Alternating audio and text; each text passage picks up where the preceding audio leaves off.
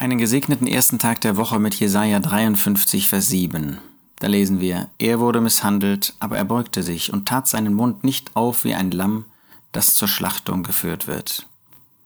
Wir stehen anbetend vor dem Herrn Jesus. Er wurde misshandelt. Er ist gekommen als der vollkommene Mensch. Er ist gekommen und hat nicht aufgehört, Gott zu bleiben, obwohl er Mensch geworden ist, und hat sich hier von seinem Volk und von den Heiden, von den Nationen, hat er sich misshandeln lassen, hat er brutale Behandlungen erfahren und war bereit, sie zu erdulden. Er ist der Sohn Gottes. Er hätte sofort antworten können. Er hätte sie mit einem, mit dem Hauch seines Mundes, mit einem Wort hätte er sie richten können, hätte er sie in die Flucht schlagen können. Johannes 18 zeigt, wenn einmal diese Herrlichkeit seiner Sohnschaft aufblitzt sozusagen, dass genau das seine Fähigkeit war. Er hat das nicht getan. Er wurde misshandelt, aber er beugte sich.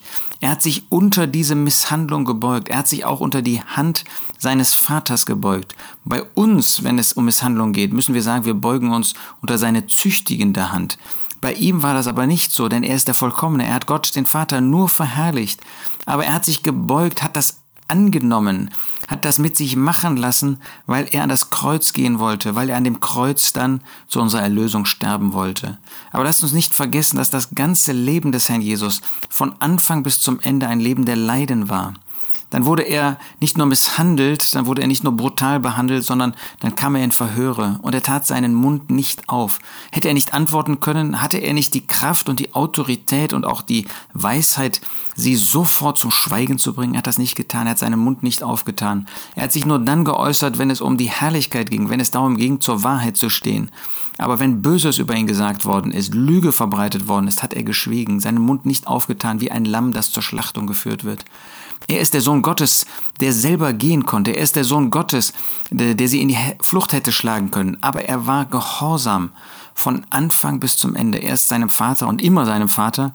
Aber hier hat er sich führen lassen. Hier hat er sie machen lassen. Hat er sich zur Schlachtung führen lassen. Was für eine Schlachtung dort am Kreuz von Golgatha.